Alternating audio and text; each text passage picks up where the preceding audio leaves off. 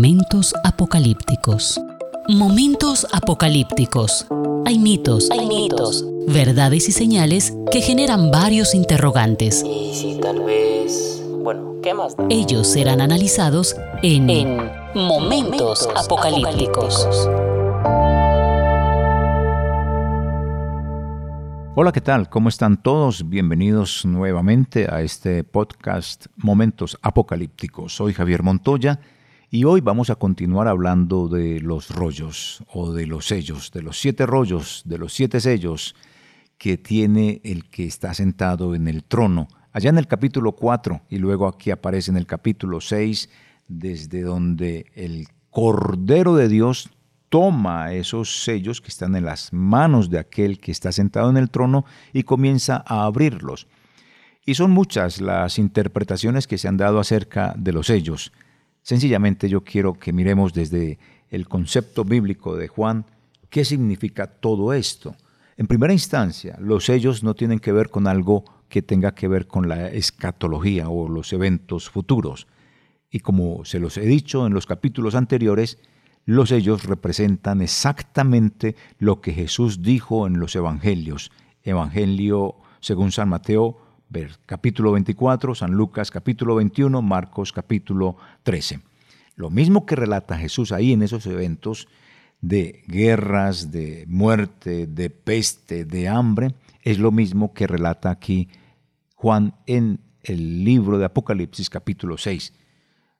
Jesús habla de los falsos cristos en estos capítulos que les he acabado de dar de los evangelios, habla de falsos cristos, falsos profetas, que no les tengamos en cuenta, habla de señales, de todo esto también habla precisamente en los sellos, en el capítulo 6. Todo el capítulo 6 es una reafirmación, es una mm, afirmación de lo que Jesús dijo en los evangelios, lo está reafirmando Juan. Pero a la vez también lo que Jesús dijo en los evangelios que yo les acabo de relatar, Mateo 24, Lucas 21, Marcos 13, que es la reafirmación que hace Juan en Apocalipsis capítulo 6, Jesús ya lo había leído en el Antiguo Testamento.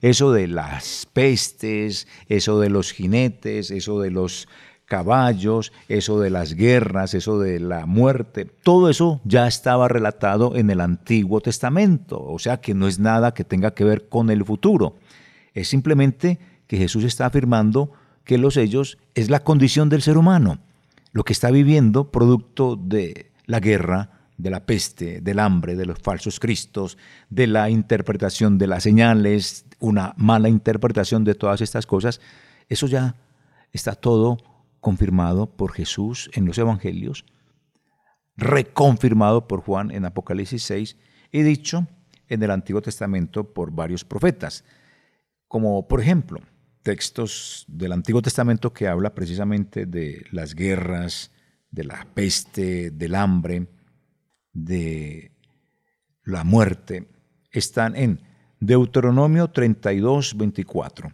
segundo libro de Crónicas 29, Jeremías 15, 2, Ezequiel 5, 17 y Ezequiel 14, 21. Ahí está. Esto no es nada nuevo.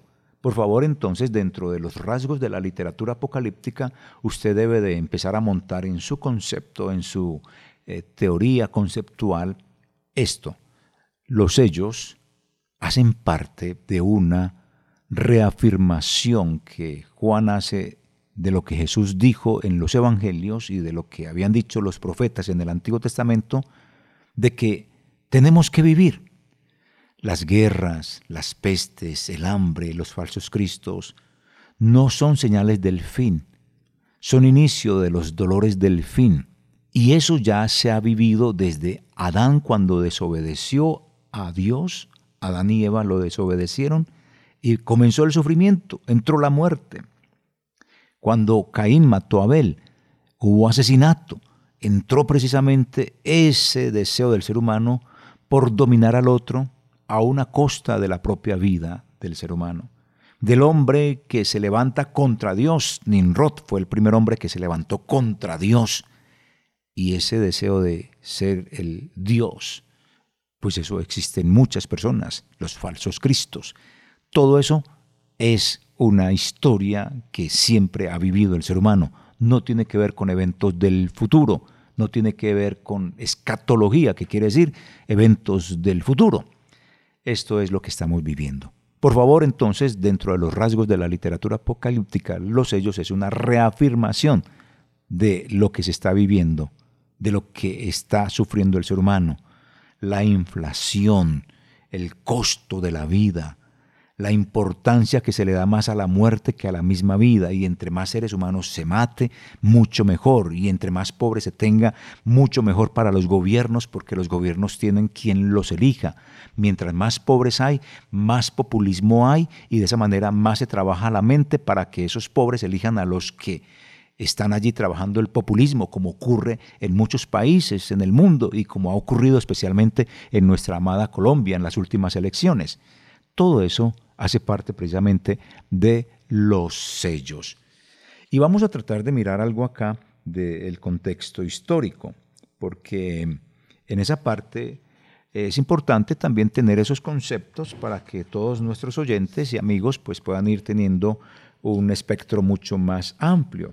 Y es que los cuatro jinetes parecen ser ángeles de juicio, seres celestiales de juicio, seres que vienen de otro lado, del otro lado del mundo, para eh, tener aquí como el juicio contra el ser humano. Pero uno no puede forzar estas interpretaciones. Uno tiene que tener en cuenta que rasgos de la literatura apocalíptica es que estas eh, imágenes de estos jinetes montados en estos caballos de distintos colores con distintas funciones, estos jinetes están para mm, no determinar su identidad exactamente sino que tienen es una función simbólica. Y esto de los sellos, donde aparecen estos caballos y estos jinetes con distintas funciones, pues parece ser que lo toma Juan, aunque tiene la visión, obvio, pero está relacionado directamente con Zacarías en el capítulo 1, versículos 8 al 11, donde muchos de estos jinetes montaban caballos de a cuatro colores y que de una manera eh, recorrían la tierra por los distintos puntos cardinales para informarle al Señor del estado en que se encuentra el mundo. Esa es la función que tienen estos jinetes en Zacarías.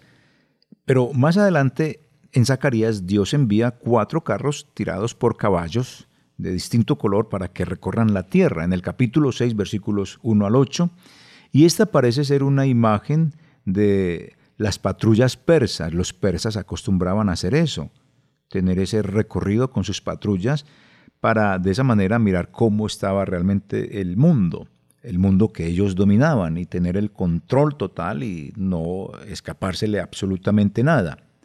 Entonces, aquí ha asignado a algunos ángeles un papel más activo o a estos seres un papel más activos.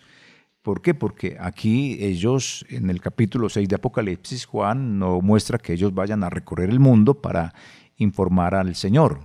No, no va a formar estas patrullas con estos caballos y estos jinetes, sino que sencillamente la actividad de estos eh, jinetes y de estos caballos es una destrucción, producir hambre, producir peste, producir eh, muerte, producir guerra, eh, crear un falso ambiente de gente que va a creer unas cosas y otros que van a creer otras. Esa es la idea que tiene Juan aquí en Apocalipsis. Y cuando yo digo que va a crear ciertas creencias, eso está muy relacionado con el primer jinete y más adelante lo vamos a mostrar, porque el primer jinete que tiene un arco y sale venciendo y para vencer, muestra el poderío romano, muestra el poderío del imperio de ese momento, que va a conquistar con su pax romana.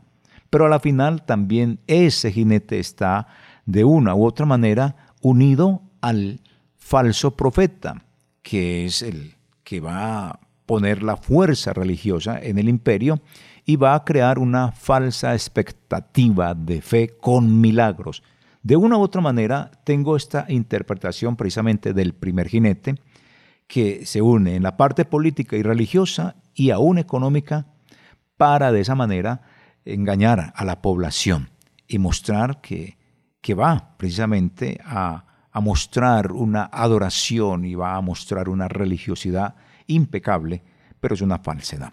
De eso vamos a hablar un poquito más adelante, porque por ahora pues vamos a tratar de mirar que esa descripción del jinete del caballo blanco en el capítulo 6, versículo 2, que nos dice de la siguiente manera. Momentos apocalípticos. Capítulo 6 de Apocalipsis, versículo 2, dice, y miré y he aquí un caballo blanco, y el que lo montaba tenía un arco, y le fue dada una corona y salió venciendo y para vencer. Así que esta imagen muchas veces en la iglesia evangélica y aún en el pueblo católico, pues se ha relacionado con la figura de God, que está en Ezequiel capítulo 39, versículo 3, y se ha interpretado como si fuera el anticristo. Esta es una interpretación antiquísima, pero sigue vigente. Esta figura pues tiene un arco, y ese arco pues representa lo que es la conquista y efectivamente el texto dice que salió venciendo y es un vencedor prácticamente. Para muchos este es el anticristo, esa es una interpretación, como dije, antiquísima, que ha tenido siempre la Iglesia Católica y el pueblo evangélico. Sin embargo, hay que mirar qué es lo que realmente nos muestra el contexto de Apocalipsis, y no porque quiera decir que esta interpretación es falsa o no, simplemente es como mirar el contexto para de esa manera tener otra apreciación. Quizá para muchos este caballo blanco es precisamente una imitación del caballo de Cristo que aparece en el capítulo 19 de Apocalipsis, capítulo 19, versículo 11 pero las características que da el jinete que está en el capítulo 19, versículo 11, son muy distintas a las que aparecen aquí en el capítulo 6, versículo 2. El del capítulo 6, versículo 2 tiene un arco y eso es símbolo de guerra, en cambio el que aparece en el capítulo 19, versículo 11, es totalmente distinto. Allí encontramos una descripción eh, diferente. Miremos algo de lo que dice precisamente este capítulo 19, versículo 11. Entonces vi en el cielo, vi el cielo abierto y aquí un caballo blanco, y el que lo montaba se llamaba fiel y verdadero, y con justicia juzga y pelea. Entonces ya empezamos a ver una descripción totalmente distinta. Ya usted puede mirar en este capítulo 19 y en este capítulo se refiere es a Jesucristo. Entonces esa primera conexión que hacen algunos es descartada completamente. Y también, aparte de lo que he dicho, que es interpretado como si fuera el anticristo o como si fuera en este momento el mismo Cristo, hay que evidenciar eso precisamente con los textos sagrados. ¿Por qué cuando he comentado yo y he dicho que este primer jinete que es blanco, el caballo es blanco y el jinete sale, y si retomamos otra vez el texto bíblico de Apocalipsis capítulo 6, versículo 2 que dice, y miré, y he aquí un caballo blanco, y el que lo montaba tenía un arco y le fue dada una corona y salió venciendo y para vencer. ¿Por qué lo he relacionado yo con la parte también religiosa?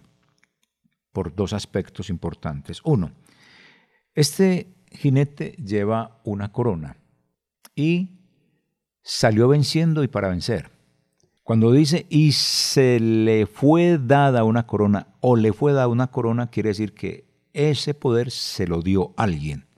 Y este hace parte precisamente y le fue dada una corona, quiere decir que fue Dios quien le dio. Ahí está indirectamente Dios concediéndole esa autoridad.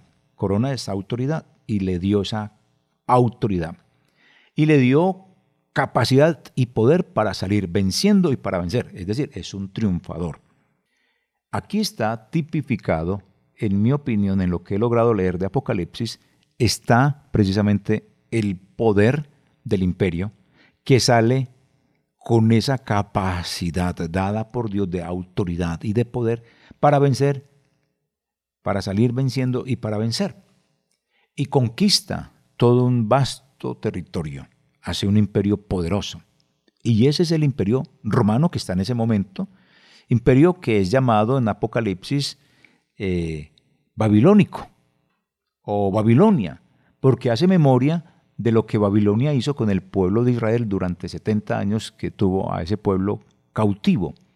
Y eso trae a memoria exactamente el sufrimiento que tuvo el pueblo de Dios en esas tierras, sus desmanes, su violencia tan fuerte como ellos la pudieron vivir. Entonces, de esa manera, uno puede tener en cuenta acá que el imperio romano es el que va a estar venciendo y sale para vencer porque le ha dado Dios y se lo ha permitido ese poder para vencer. Y en el ambiente histórico encontramos que la Pax Romana fue precisamente eso, una imposición de la paz. Eso fue exactamente que el que no quería la paz o el que se oponía a los ideales del imperio, pues era pasado por la espada. Para eso está allí precisamente el arco. El arco es símbolo de guerra, símbolo de poder, símbolo de batalla, y el que no esté de acuerdo muere se sujeta, así no quiera, o muere. Y eso es lo que hace el imperio con su Pax Romana. Su tal llamada Pax Romana era la imposición de la paz. Una imposición que es prácticamente con violencia. Y de esa manera entonces, ahí es donde está el aspecto político del imperio, pero también esa imposición de la Pax Romana se da a través del aspecto religioso, porque por allá en el capítulo 13 de Apocalipsis se observa que la que o el que no acepte la ideología religiosa del imperio, pues va a morir. Y eso va a estar precisamente esa acción de atacar a quien no esté de acuerdo con el imperio en su aspecto religioso, va a estar precisamente asociado con esa acción la bestia, la bestia, el falso profeta, la segunda bestia que aparece allá en el Apocalipsis capítulo 13, versículo 11. Y esa es la que va a ser eh, la dupla precisamente con este personaje que aparece aquí como el primer jinete que sale en este caballo blanco. Los dos se unen, este poder político, con el que aparece en Apocalipsis, como lo dije ahorita, 13, y vamos a mirar en el versículo 11, que dice, Después vi otra bestia que subía de la tierra y tenía dos cuernos semejantes a los de un cordero, pero hablaba con dragón. Esta descripción de este personaje que tiene dos cuernos semejantes a los de un cordero, como el cordero de Dios, y tenía eso, pero hablaba como dragón. Es precisamente el engaño. La imagen de esta bestia con dos cuernos como la de un cordero, como el cordero de Dios, pero hablaba como dragón, es decir, la falsedad de la religión. Tiene la apariencia de bueno, pero habla como un dragón. La apariencia del cordero con los dos corderos que da influencia o que nos dirige hacia que es el cordero o símbolo religioso como el cordero de Dios muerto, resucitado, que hace la obra salvadora, pero a la final habla como dragón. Y dragón es el diablo y tiene el aliento del diablo. Entonces mire cómo se entreteje ahí la historia religiosa que existe en el mundo. Probablemente Aquí abarca todo lo que tenga que ver con aquello que se opone a Dios. Todo pensamiento religioso donde no esté claro Dios, como en este caso de la segunda bestia que tiene apariencia de religioso, de santo, como cuando aparece con los dos corderos, que simboliza al cordero de Dios, pero habla como dragón, es decir, tiene lo religioso y tiene lo secular, tiene una mezcla, un ecumenismo, se une precisamente con el poder político. Momentos apocalípticos. En mi opinión, creo que ahí está uniéndose precisamente este, este personaje, el que está montado sobre ese caballo blanco que tiene un arco, impone la pax romana a la fuerza, pero a la final se une en el aspecto religioso con la segunda bestia para imponer su religiosidad. Y si no aceptan eso las personas, pues como dice en el capítulo 13 de Apocalipsis, viene la muerte. De tal manera que la iglesia queda destruida, queda avasallada, queda sin poder en el mundo. Y eso es lo que hemos observado a lo largo de la historia en muchos países, donde la religión o la fe cristiana queda aniquilada, no tiene opinión en países donde no tienen la oportunidad de predicar, donde una imagen del cristianismo es rechazada y donde quien la posea o hable acerca de Cristo algo o muestre algo de Cristo es ejecutado o puesto en prisión.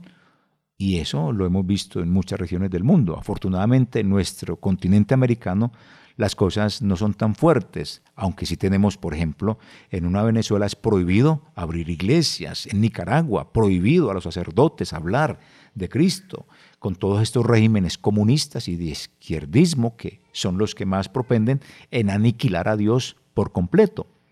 Esto es lo que estamos observando precisamente en, en la actualidad y llegará Colombia quizá a tener dentro de su régimen izquierdista y de cambios de ideología, con todos estos movimientos que se están levantando de eliminar a Dios, pues llegarán quizás a eliminarnos y a callar los medios de comunicación y a cerrar nuestra boca para que no hablemos de Dios y nos obligarán a hacer cosas que dentro de la moral no podemos hacer. Son momentos a los cuales posiblemente lleguemos y que tenemos que mostrar resistencia. Por eso Apocalipsis es resistencia. Esto es como algo de, lo que es la interpretación de estos pasajes, no es la última frase. Y lo que yo acabo de decir es mi opinión en lo que he logrado entender del Apocalipsis y para muchos pues puede ser el anticristo, el que está en contra de toda esta posición de fe, tal como lo muestra la escritura. Y de una u otra manera pues se une con lo que yo les estoy diciendo, que Posiblemente este es el poder político que es claro, que impone venciendo y matando a quien no quiera aceptar su imposición, pero que más adelante en el capítulo 13 vamos a ver cómo se une precisamente con el poder religioso para imponer su religiosidad. Algo muy parecido vivió nuestra América Latina cuando vino la conquista española y bajo la espada se evangelizó no sé cuál será el término más preciso, si evangelizar o cristianizar. No sé qué es en los dos términos la imposición, porque los españoles llegaron acá a imponer su religión, no a poner y a predicar la palabra, sino a imponer. Y bajo esas circunstancias, nuestros aborígenes, nuestros ancestros, murieron porque no aceptaron muchos de estos, estas eh, cuestiones de fe. Pero mire, cómo está nuestra nación, una nación que es católica en su extremo, pero que no la vive, no la practica realmente, porque han sido cosas impuestas, pero cuando han sido cosas enseñadas, como han sido los americanos o los europeos en cuanto al Evangelio, su vida es muy distinta, es una relación mejor directa con el Señor. En cambio, cuando ha habido una imposición, como ha sido en este eh, hemisferio americano, las cosas se dicen de, boca, pero no se viven de corazón. Muchos son católicos, pero no practicantes. En cambio, hay una minoría evangélica que es practicante porque ha aprendido realmente a amar al Señor, no se lo han impuesto. Eso es lo que ha sucedido. Y esta es mi interpretación acerca de este eh, corto pasaje de este mm, jinete y de este caballo. Pero han existido muchas más. Y, ahí es donde entonces existen tantas, tantas interpretaciones a las cuales pues tampoco voy a hacer mucha alusión en términos generales, porque quiero ir avanzando un poco más sobre estos cuatro jinetes o estos eh, primeros sellos más bien. Y es que estos cuatro primeros sellos representan simbólicamente una realidad, y es cuál? La caída o la muerte del imperio que está en ese momento, que era el imperio romano y que como ya he dicho, Pablo lo llama no imperio romano, sino ha caído la gran Babilonia precisamente porque hace fácil recordación de lo que hizo Babilonia con el imperio, con el pueblo judío, que es lo mismo que está haciendo el imperio romano. Son cuatro eh, caballos montados por cuatro jinetes y tienen funciones distintas. Y los cuatro vivientes, o estos cuatro seres representan, digámoslo así, el cosmos, los cuatro puntos cardinales, los cuatro rincones de la tierra. Tenía un control absoluto el imperio sobre el mundo conocido hasta ese momento, aunque hay también ciertas partes de la historia donde nos muestran que hubo otros lados del mundo donde existía la civilización con otras condiciones, con otros eh, conceptos, con otras religiones, con otras prácticas, con otros sistemas políticos, de los cuales pues la Biblia no se encarga de hablarnos, pero cuando nos dice de estos cuatro jinetes, pues nos habla de cuatro situaciones reales de la tierra y como que trata de abarcarnos que tenía un poder indiscutiblemente ilimitado. Aquí entonces se analiza con estos cuatro eh, primeros sellos una realidad y es, como ya les dije, la expansión geográfica, política y religiosa que tenía el imperio, pero también casi que la caída. Cada rincón de la tierra tiene algo que decir acerca de esta bestialidad del imperio romano. Y este primer caballo este caballo blanco que está en el capítulo 6, versículos 1 al 2, el color blanco, pues representa algo, ¿cierto? Y aquí podemos decir que ese color blanco y la corona del jinete sencillamente son signos de victoria. Es eso lo que nos está simbolizando. El jinete que monta a este caballo es un guerrero y tiene en sus manos un arco, un elemento de guerra, que por lo general pues lo tienen son los partos que van a aparecer de una manera indirecta relacionados aquí en el libro de Apocalipsis, en el capítulo 9 y en el capítulo 16. Así que eh, esto es un elemento de guerra, un jinete que va montado sobre un caballo blanco con este elemento de guerra, con el arco, es un pueblo bárbaro es un pueblo bárbaro en el sentido de que pues no hablaba el idioma oficial de ese momento, que era el griego, hablaba otro idioma y que no compartía en absoluto nada con el imperio romano. El guerrero salió venciendo y para vencer. Eso es una frase eh, contundente. No va a fracasar, no, va en un triunfo ascendente. Esta es, digámoslo así, la primera y la más horrible realidad del imperio. Es un imperio triunfante, victorioso, y sigue triunfando. Pero también esta es una realidad trágica para los oprimidos por ese imperio. ¿Quiénes son los oprimidos por ese imperio? La iglesia, el pueblo de Dios. Ahora, mirando este primer jinete, que sale eh, victorioso, pero imponiendo precisamente su ideología política de la Pax Romana según el contexto histórico. Aquí el texto no nos habla de la Pax Romana, pero uno tiene que hacer esa hilación y esa concatenación con lo que sucede en el aspecto secular o histórico. Roma impuso la Pax Romana, que era precisamente eso, imponer su paz a costa de lo que fuera, sangre, muerte, violencia, economía, religiosidad, la impone. Ahora, yo hago esta interpretación y usted tiene el derecho a rechazarla o aceptarla.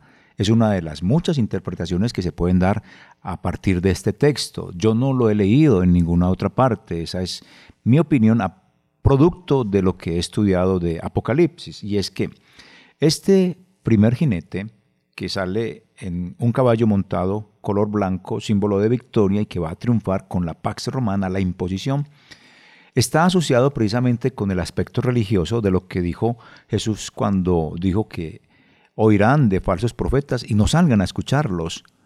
Está asociado con los falsos profetas que habla el judaísmo histórico del Mesías, del que ha de venir y de los falsos profetas a los cuales ellos también eh, tuvieron en un momento dado alusión en la parte histórica tiene que ver con esos falsos cristos y esos falsos profetas de los cuales Jesús habla en San Mateo 24, Lucas 21, Marcos 13, de los falsos cristos de los cuales pues también Pablo habla y Pedro y los autores de las distintas cartas en el Nuevo Testamento.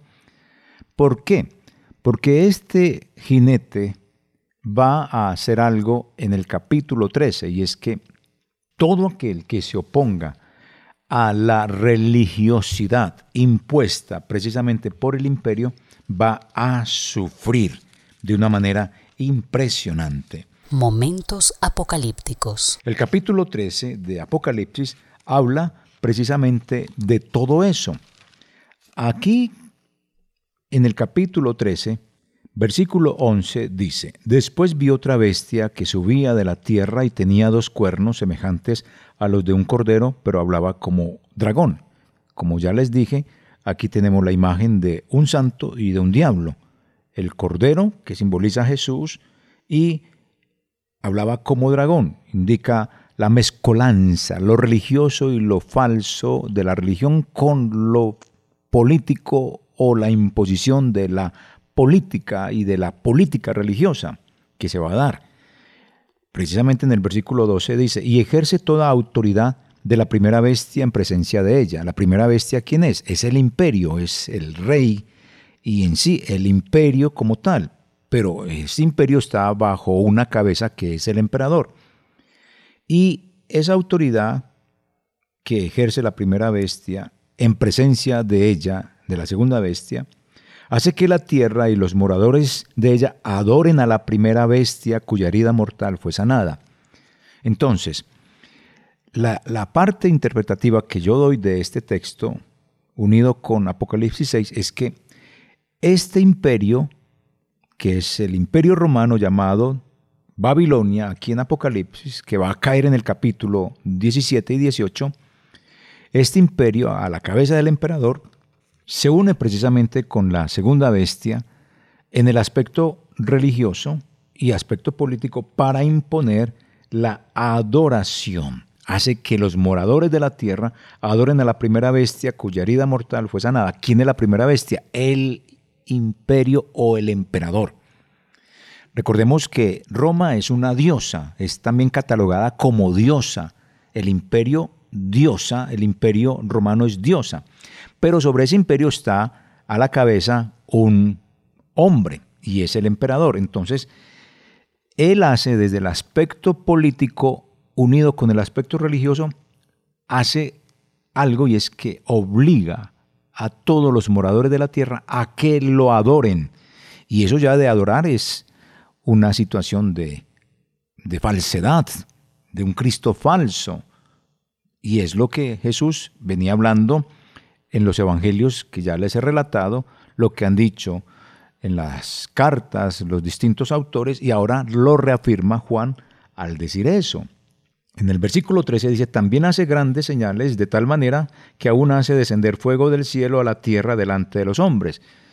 Esa segunda bestia tiene poder para engañar y hace todo esto precisamente porque se le ha dado todo esto para que lo haga. Se le permite de parte de Dios que haga estos engaños. Y es que aquí hay que tener en cuenta que cuando la gente no quiere creer en el Señor Jesús como su Salvador, pues permite un poder engañoso para que sigan creyendo a la falsedad, que es lo que generalmente ocurre en el mundo, ha ocurrido y seguirá ocurriendo porque nadie quiere a Cristo, o más bien son pocos los que queremos a Cristo. El versículo 14 dice, y engaña a los moradores de la tierra con las señales que se le ha permitido hacer en presencia de la bestia, mandando a los moradores de la tierra que le hagan imagen a la bestia que tiene la herida de espada y vivió. Entonces, este, esta bestia, pues precisamente engaña, engaña al mundo entero y, y permite que esta segunda bestia haga milagros. La primera bestia tiene esa facultad de dejar que el aspecto religioso que lo maneja, la segunda bestia que es llamada falso profeta, un poquito más adelante en Apocalipsis, pues haga señales, haga milagros. Y mucho de esto es lo que vemos precisamente cuando aparece una virgen en un árbol, cuando aparece el sagrado rostro de Jesús en una olla de cocinar o en un, en una hoja de un plátano, como sucede en nuestra tradición católica, que aparece la imagen de alguien y dicen que es un santo, cuando es una desfiguración de la corteza de un árbol. Y, esas son las ideas y las explicaciones que ellos dan. Y empiezan una adoración. Son los engaños satánicos ejercidos precisamente por el diablo para que la gente quede sumida en su propio engaño. En el versículo 15 dice, y se le permitió infundir aliento, es decir, se le permitió, está dado ese permiso por parte de Dios de infundir aliento a la imagen de la bestia, para que la imagen hablase e hiciese matar a todo el que no la adorase. En la antigüedad, estas estatuas gigantescas tenían la capacidad de permitir que una persona se metiera dentro de esa estatua o dentro de ese eh, muñeco grande, gigantesco, para que hablara, para que tirara fuego, para que tirara agua, para que se moviera. Eso se llama la ventriloquía, que tiene que ver con coger un muñeco y la persona va a hablar lo menos posible en la movención de sus labios y mueve al muñeco para que sea el muñeco quien realmente emite la voz.